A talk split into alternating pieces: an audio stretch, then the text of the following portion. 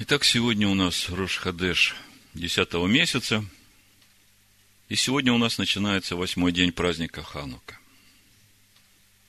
Давайте сразу попробуем понять, чем особенен десятый месяц, какая его духовная суть, и чем особенен восьмой день Хануки, и попробуем это все вместе сложить, чтобы понять, насколько благословенное время сегодня, сейчас – благодарение Ему за то, что мы можем сегодня собраться и пребывать в Его присутствии.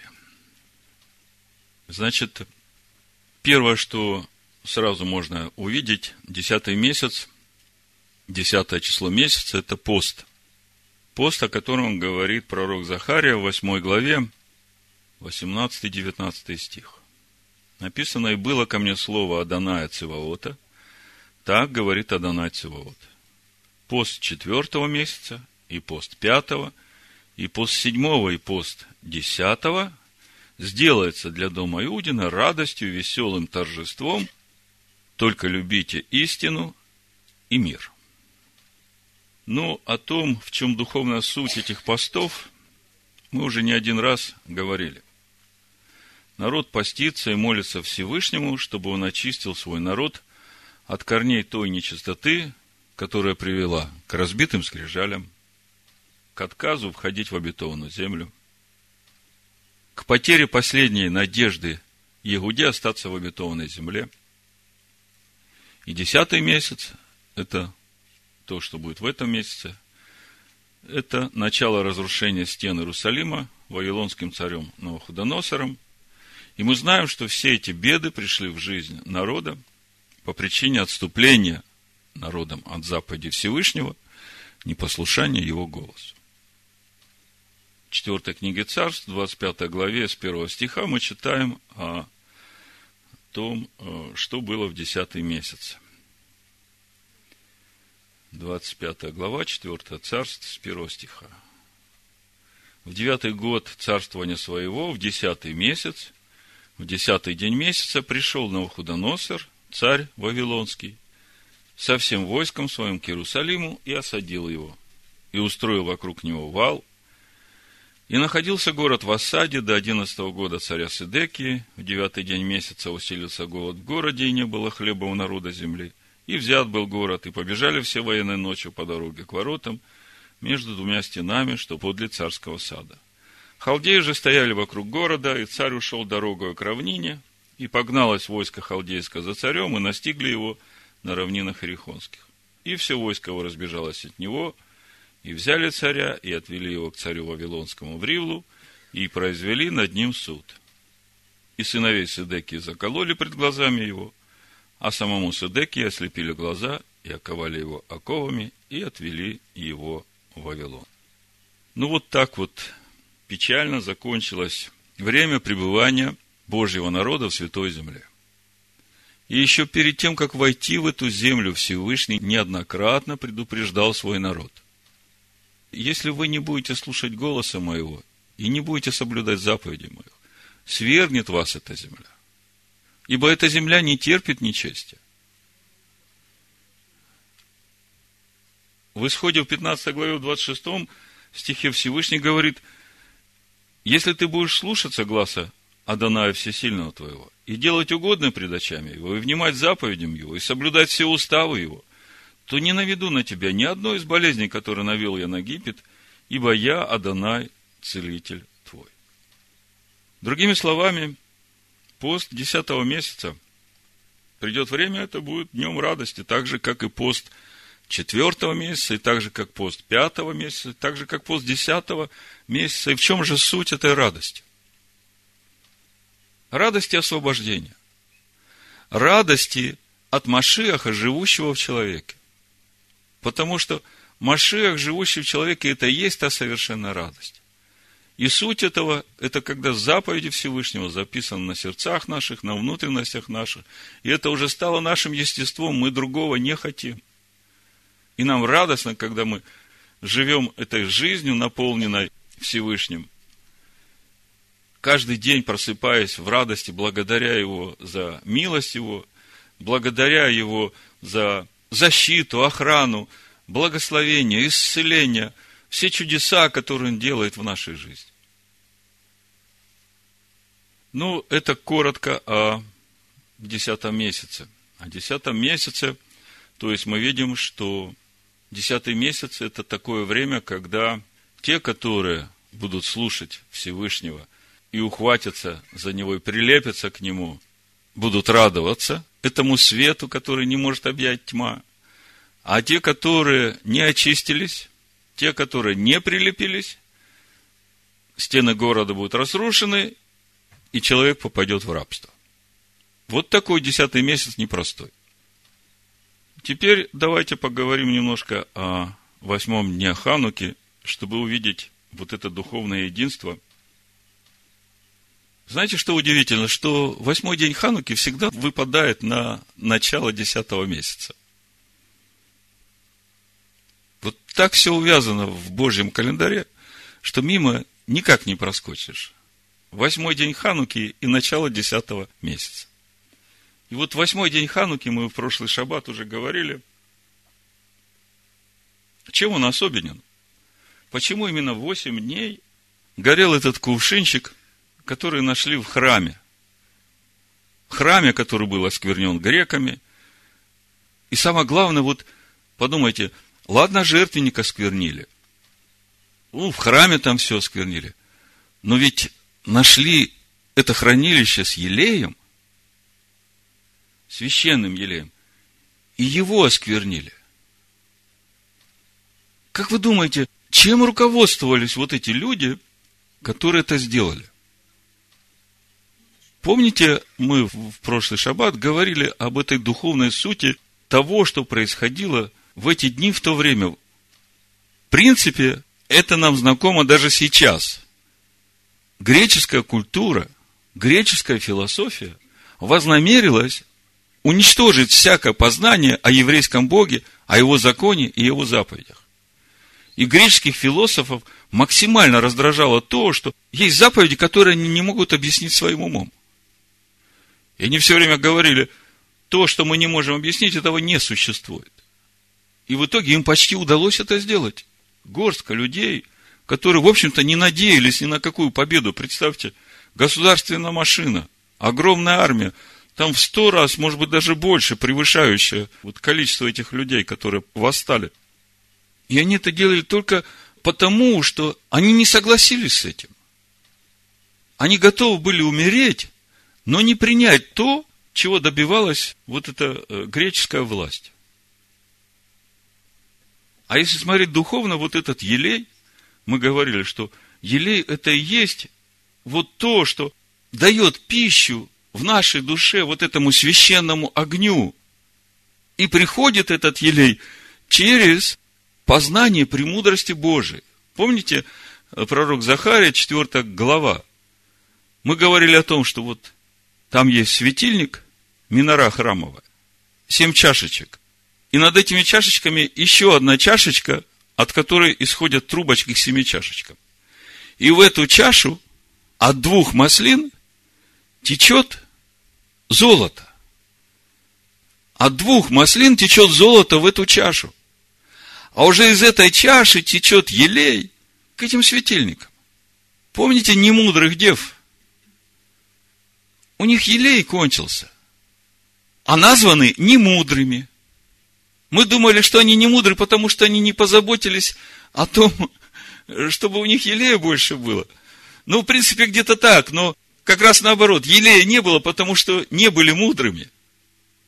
Если бы были мудрыми, если бы покупали у продающих, как у Исаию 55 главе написано, идите ко мне, послушайте голоса моего, и будете вкушать благо. Если нет денег, покупайте без серебра и без золота. Зачем вам платить ваше трудовое за то, что не насыщает? И вот, вот эти греки, подумайте, осквернили весь этот елей. То есть они настолько глубоко проникли во все и пропитали своей греческой культурой вот то духовное, что есть в еврейском народе. Вы знаете, это не только с новозаветными верующими, не только с Новым Заветом связано – если посмотреть сегодняшний традиционный иудаизм, Там тоже все пропитано этой греческой философией. Поэтому сегодня тот день, когда уже должно закончиться очищение от всего этого греческого. И искренне и боящиеся Бога должны начать готовить чистый священный елей внутри своих храмов, погружаясь в истинное Писание, в истинного Машеха. Чтобы каждый день приготовлять этот чистый священный елей для того, чтобы светильник внутри каждого из нас горел. И видите, как это связано с э, десятым месяцем. Мы говорили, десятый месяц это как развилка. Или ты будешь радоваться в присутствии Всевышнего и гореть этим священным елеем, или же ты пойдешь в плен, в рабство. Придет Вавилонский царь, греческое царство, Вавилонское царство. Как бы тема одна и та же. И будешь там и слепым, и бездетным, без всякой надежды. Вот так все непросто. И когда в прошлый шаббат мы говорили про главу Микец и связь главы Микец с э, праздником Ханука, потому что тоже не случайно, что глава Микец всегда читается в дни Хануки. Мы говорили о том, что вот этот вот сосуд, Иосиф, как раз и есть вот этот чистый, неоскверненный сосуд, который горит этим священным светом и несет в себе этот елей. Он прошел 12 лет испытаний, скорбей, насмешек, и при этом сохранил верность. И вот он выходит на царство, и мы говорили, что это прообраз Машеха, Ишуа, и страдающего, и выходящего на царство. И смотрите, чем дальше он занимается. Это же про нас. Начинается процесс очищения его братьев. Надо привести их к покаянию. И все это для того, чтобы привести их в славу сынов Всевышнего. Подумайте, какие образы. Это я к тому, чего Всевышний от нас ожидает вот в эти дни Хануки. И сегодня, когда уже мы должны начать, обновленный праздник новомесячия. Я же говорю, не случайно восьмой день Хануки с новомесячем состыковывается. Вот сегодня этот день обновления, чтобы вы сегодня уже пришли и начали гореть этим священным огнем – который Он по своей милости изливает в эти дни, чтобы наполнить нас, чтобы обновить нас, чтобы очистить нас, и чтобы мы, немало не сомневаясь в Его верности, мы говорили, что Иосифу дало силу через все это пройти и не сдаться. Без семьи, без поддержки, без всяких прав, будучи рабом в чужой стране, тем более в Египте. Что ему дало силу не сломаться? Вера и уверенность в верности Всевышнего. Верность Всевышнего – это константа, это неизменно. Кому он верен?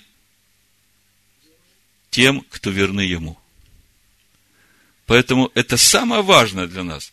Независимо от того, в какой ситуации, в каких обстоятельствах мы находимся.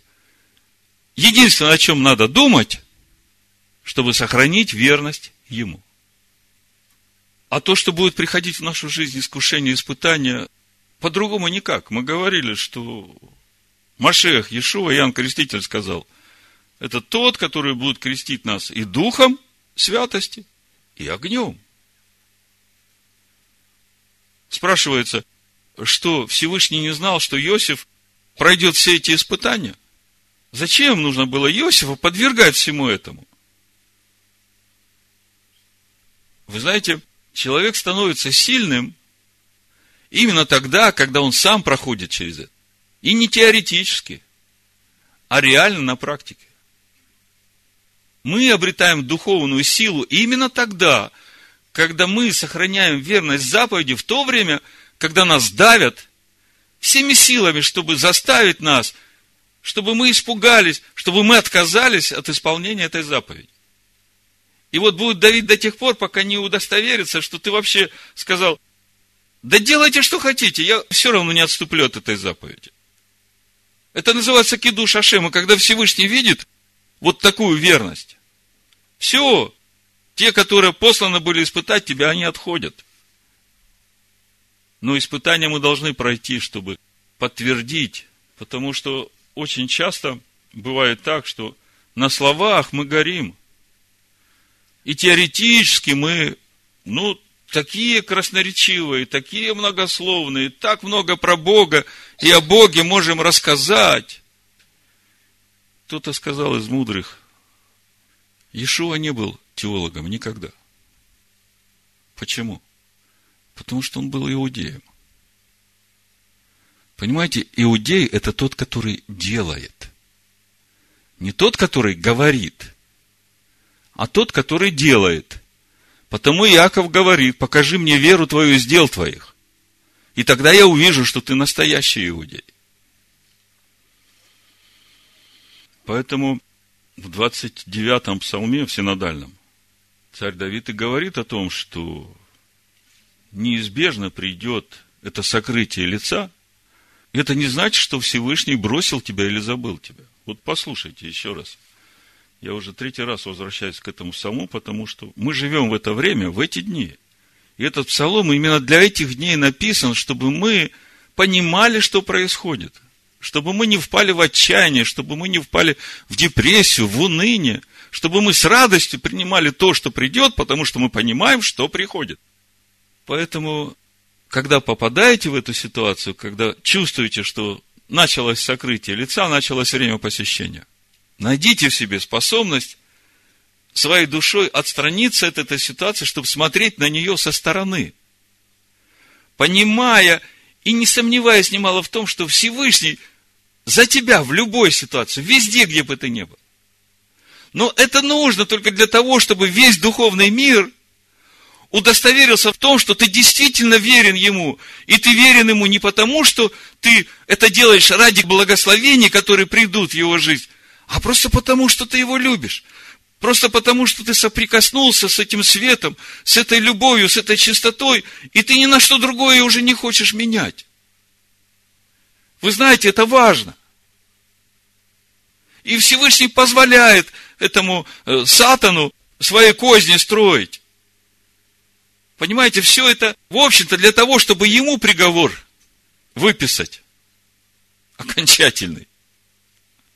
Вот мы сегодня немножко об этом поговорим. Я хочу сегодня коснуться книги Иова, чтобы вы увидели, что даже когда Всевышний скрывает свое лицо, давайте прочитаем сначала 29-й псалом, несколько стихов. Вот смотрите.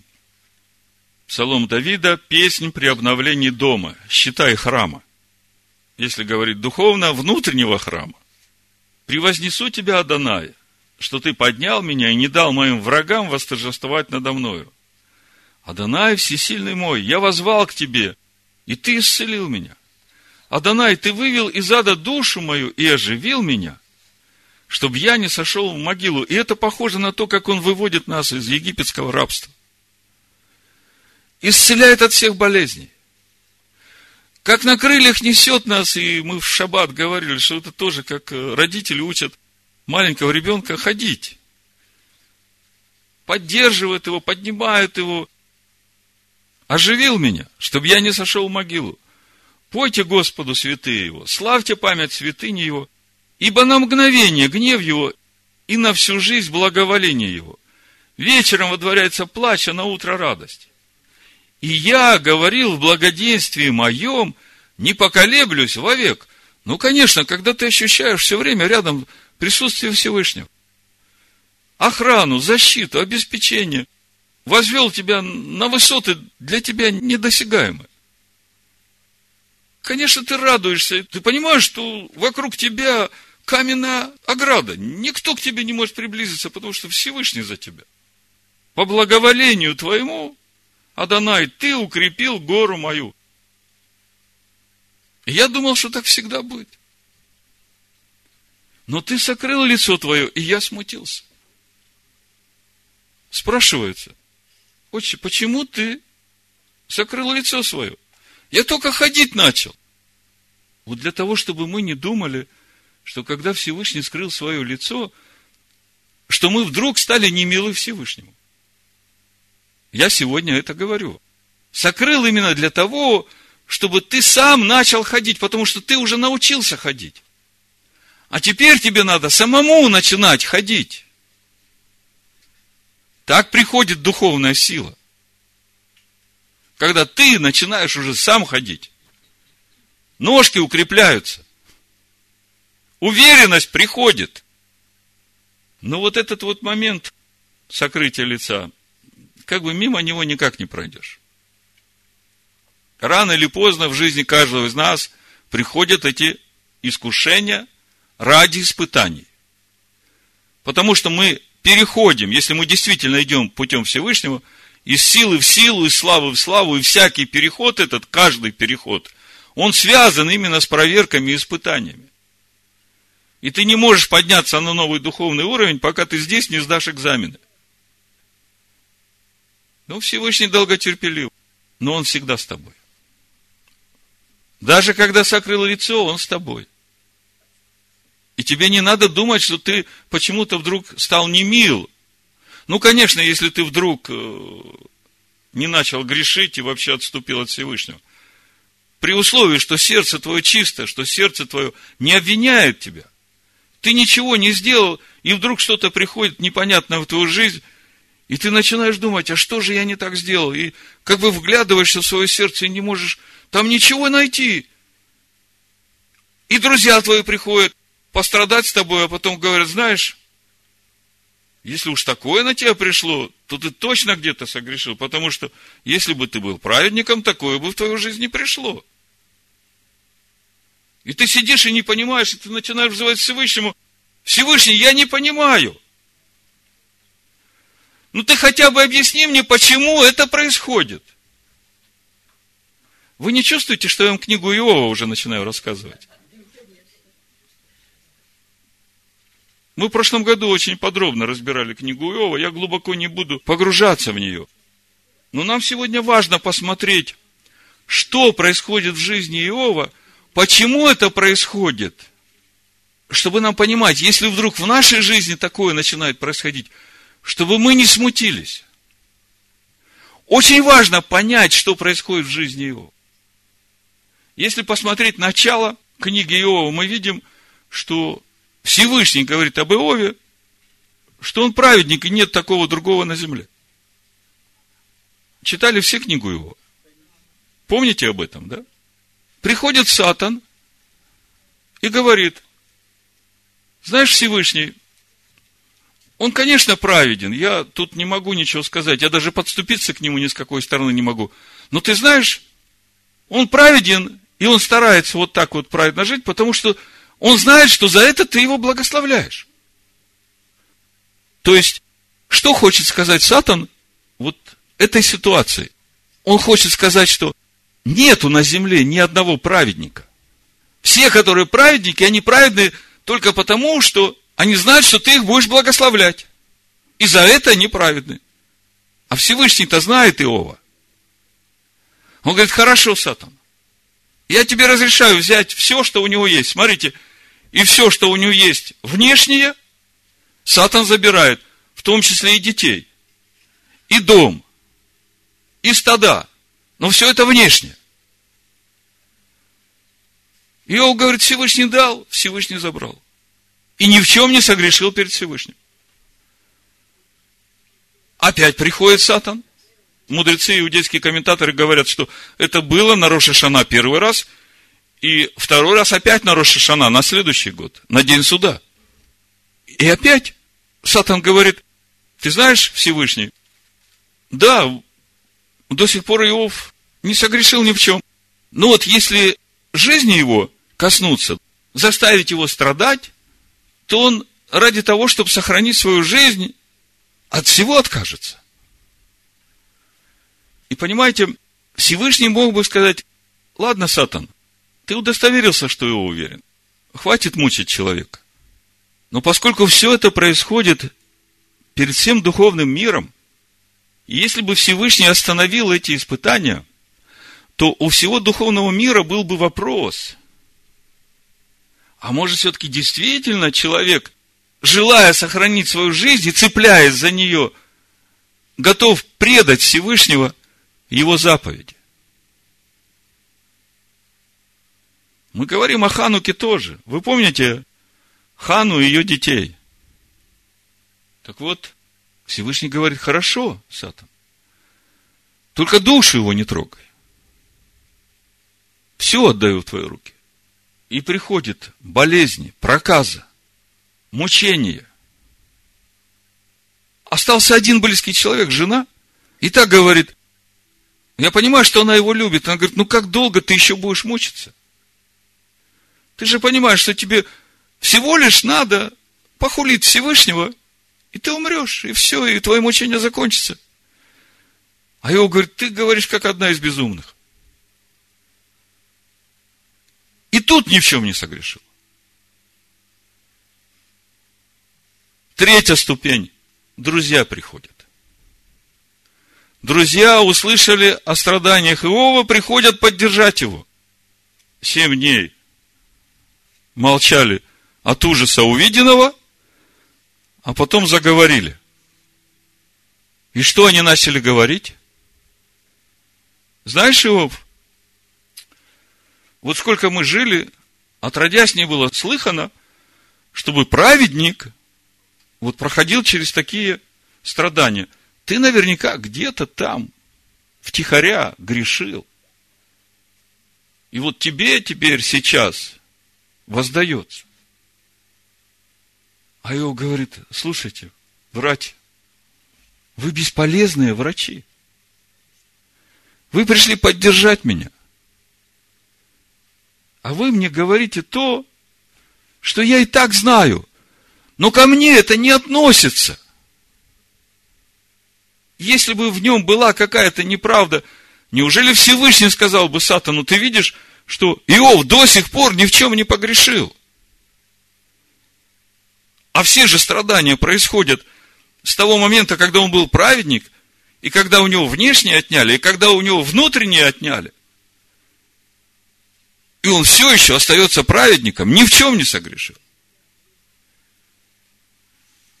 И вот эти бесполезные врачи там, каждый упражняется в своем красноречии. И когда мы посмотрим конец книги Иова, Всевышний говорит в 42 главе, 8 стихе, «Итак, возьмите себе семь тельцов и семь овнов, этим друзьям, которые пришли, и пойдите к рабу моему Иову и принесите за себя жертву, и раб мой Иов помолится за вас, ибо только его лицо я приму, дабы не отвергнуть вас за то, что вы говорили о мне не так верно, как раб мой Иов. То есть Иов не только не согрешил, но и все, что он говорил, и его богопознание было гораздо вернее, чем у этих красноречивых друзей. Так в чем же согрешил Иов? Согрешил ли он в чем-нибудь?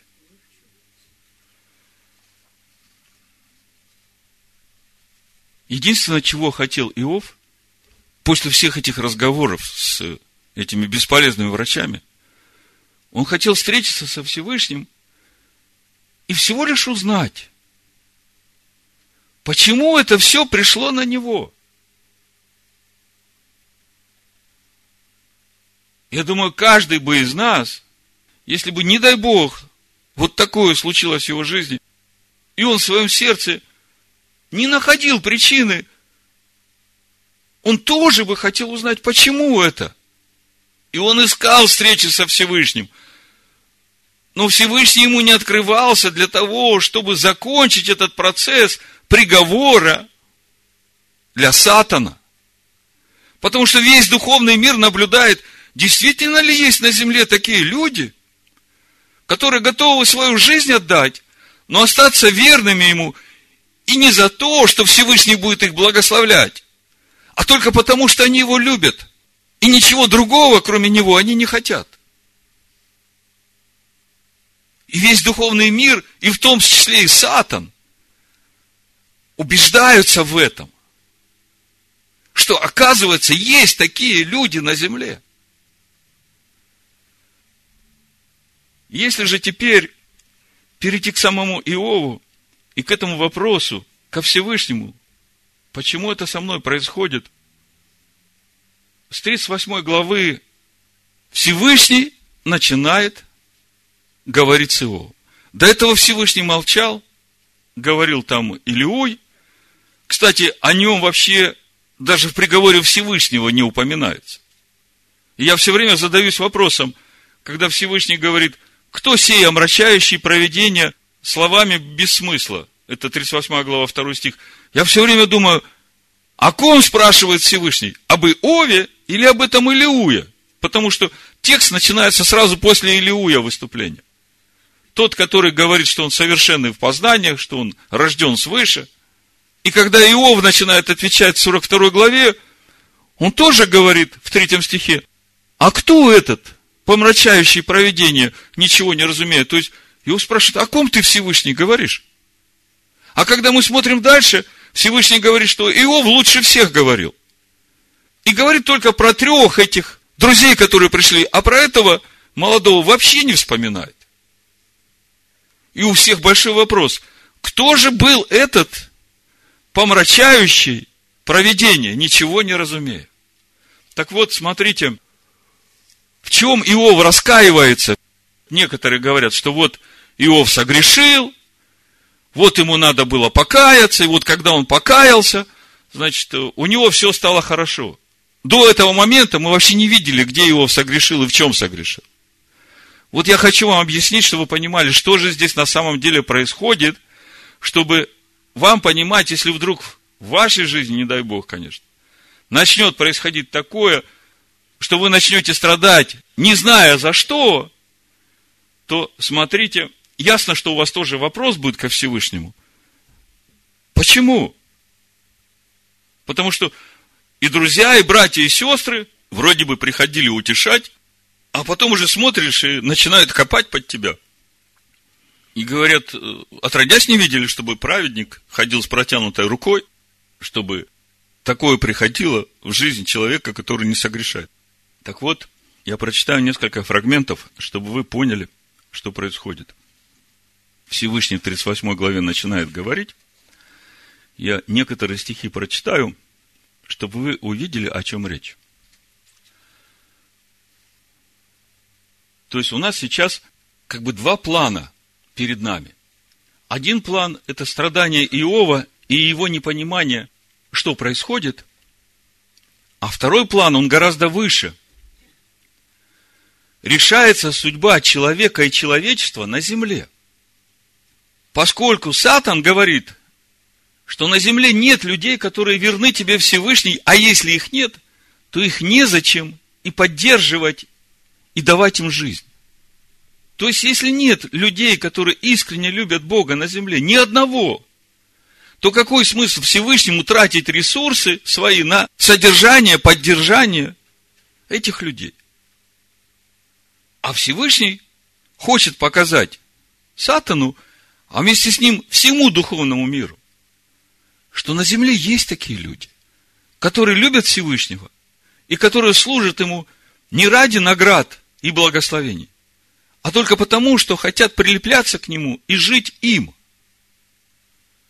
Другими словами, другой план, он гораздо более высокий, это судьба всего человечества. Если Сатану удастся доказать свою правоту, то тогда как бы у человечества нет будущего. А если Сатану не удается доказать свою правоту, то тогда приговор Сатану готов. Вы понимаете? Потому что он, будучи осеняющим Херувимом, не устоял в верности Всевышнему.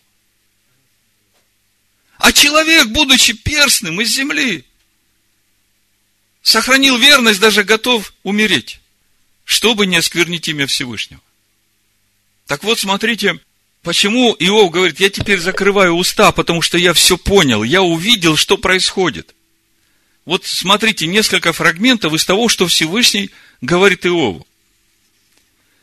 38 глава, 12 стих. Я специально по чуть-чуть, чтобы просто штрихи дать, потому что если я все буду читать, вы опять запутаетесь и потеряете картину. Но когда я вам сейчас вот эти как бы главные линии нарисую, Тогда вы уже все будете читать, вам будет понятно, о чем разговор идет.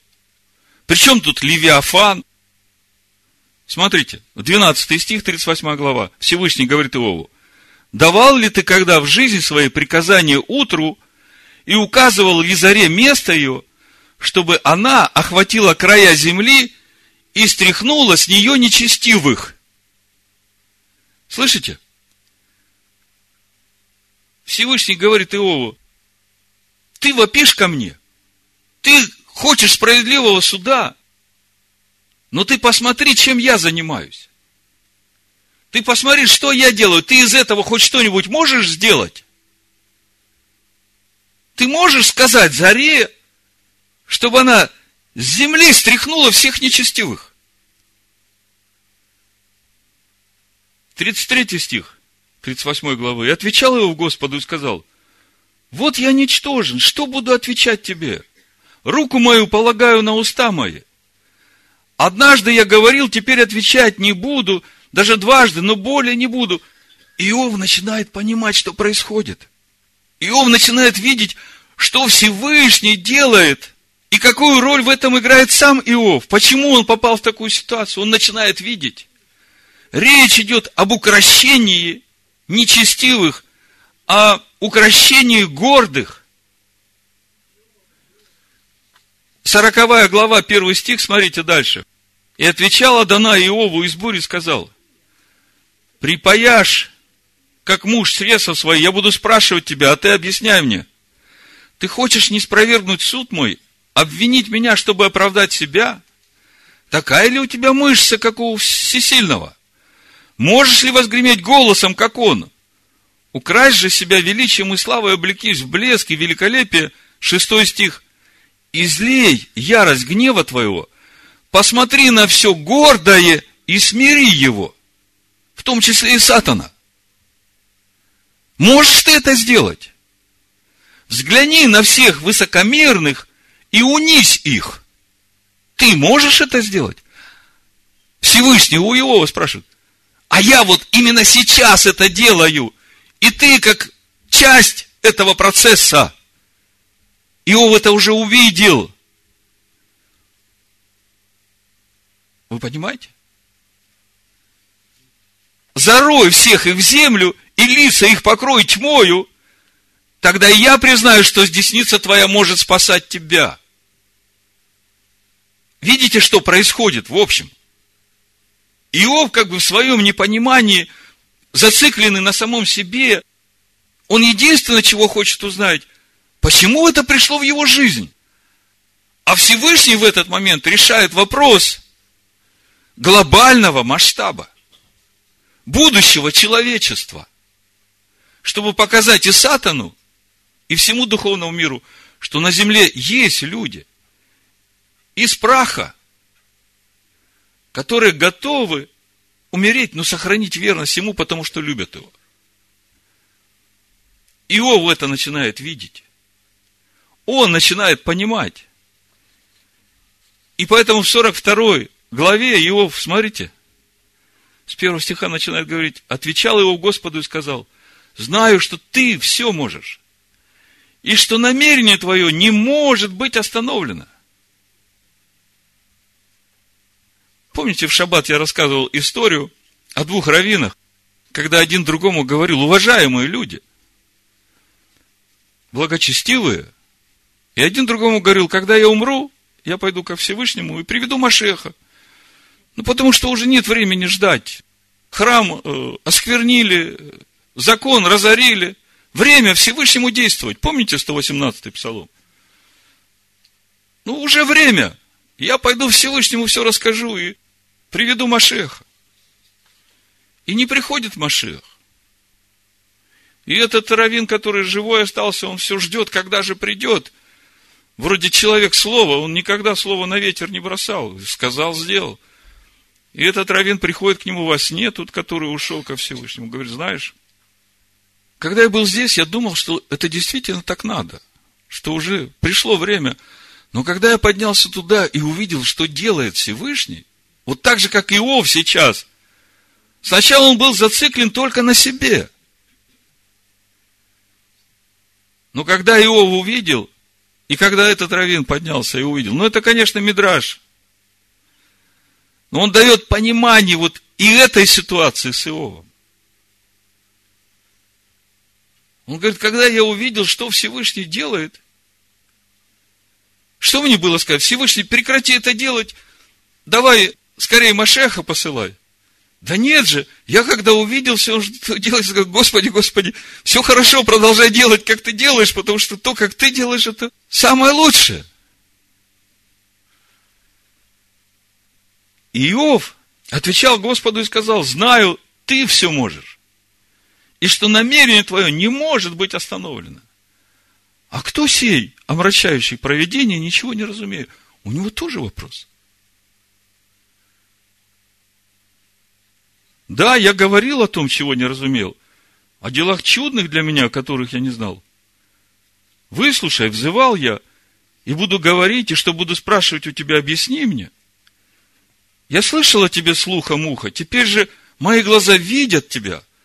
То есть, когда я увидел, что ты делаешь, когда я увидел через то, что происходит со мной, решается судьба человечества, я отрекаюсь, я раскаиваюсь, я в прахе и пепле. Вот что происходит. Вот в чем раскаивается его. Не в том, что он согрешил, а в том, что он не имел такого познания о Всевышнем, какой он теперь имеет. И я это вам рассказываю сегодня.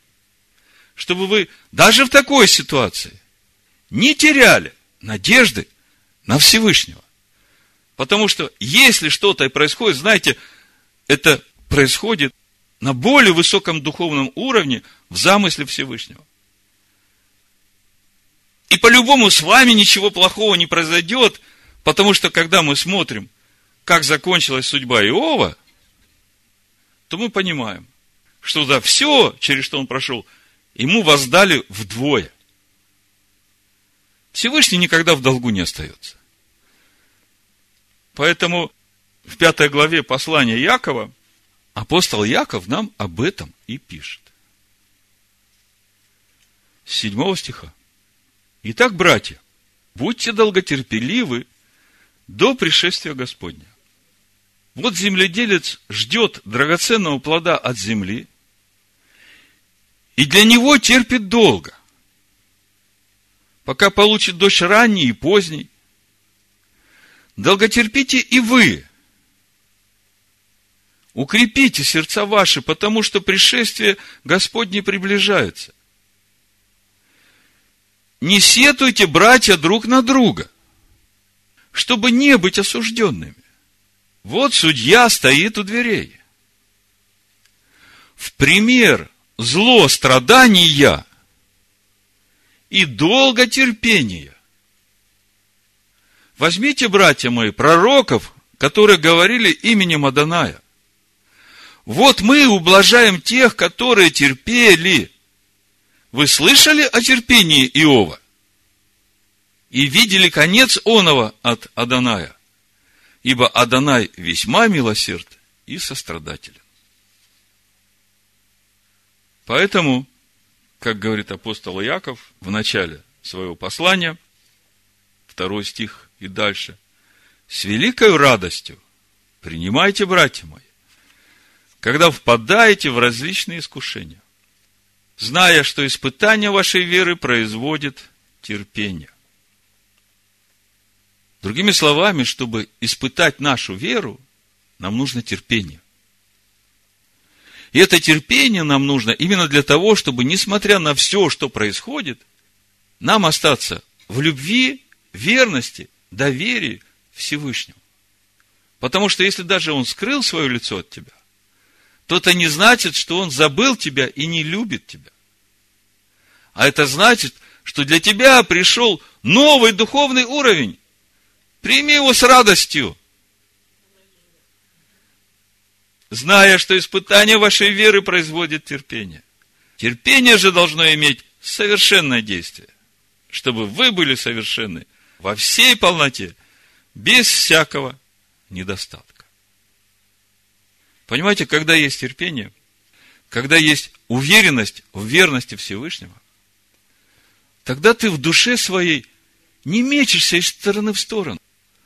Если сердце твое в покое, и ты ничего не знаешь из того, что могло бы тебя обвинять, и сейчас ты не можешь объяснить, почему это пришло на тебя, останься в покое. Останься в радости. Останься в доверии Всевышнему, потому что Он верен. И тебе нужно терпение, чтобы сохранить эту радость, верность и доверие. Не знаю, насколько это может растянуться. Может быть, это как раз и связано с вот этим вот долготерпением твоим. Вот смотрите, Иосиф 12 лет, 12 проходил через эти испытания, будучи без семьи, в рабстве, как в 104-м псалме читаем. Доколе слово Аданая испытало его. Если же у кого из вас не достает мудрости, мудрости, чтобы было терпение, нужна мудрость. Зачем мудрость? Как это связано с моим терпением? Смотрите, Иов вначале видел только себя и вот эти страдания. А когда он, он увидел Всевышнего, послушайте, это же премудрость ему открылась. Тогда он увидел весь план, что происходит. И он тогда говорит, Господи, да, пожалуйста, ради того, что ты делаешь, я прах и пепел. Я умоляюсь. Извини, что я вообще тут пытался чего-то там ответа получить у тебя.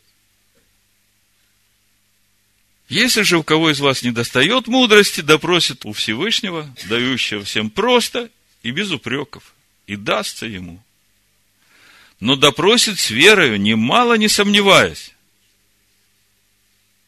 Не сомневайся в верности Всевышнего. Это именно та сила, которая дала Иосифу пройти через все испытания. Потому что сомневающийся подобен морской волне, ветром поднимаемой и развиваемой. То есть, вот когда ты начинаешь в страхе метаться туда-сюда, не зная, что происходит, паниковать, душа твоя там начинает рисовать какие-то картины ужасающие. Как написано? Все, чего боялся, пришло на него. Вопрос, надо ли было бояться? Мы как-то говорили, что вот эти страхи наши, это тоже вера с отрицательным знаком.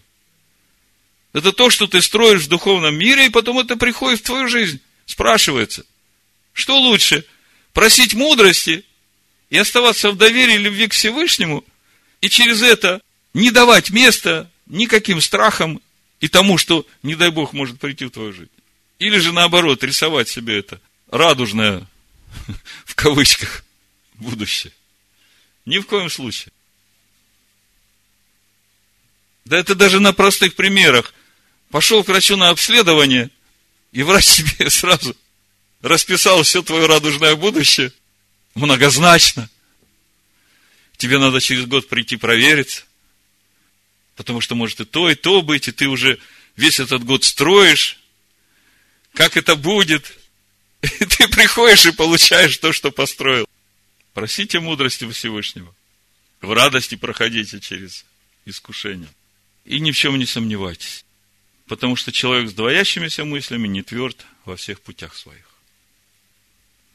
А в 12 стихе написано, блажен человек, который переносит искушение. Потому что был испытан. Оказывается, это испытание было. Это был экзамен для тебя, чтобы тебя поднять на новый уровень силы и славы. Ты так хочешь ходить в силе Всевышнего. Так вот, пожалуйста, бери. Потому что был испытан, он получит венец жизни, который обещал Адонай, любящим его. Да будет так. Бешема Машеха Ишуа. Амен. Амен. Амен. Амен. Амен. Амен.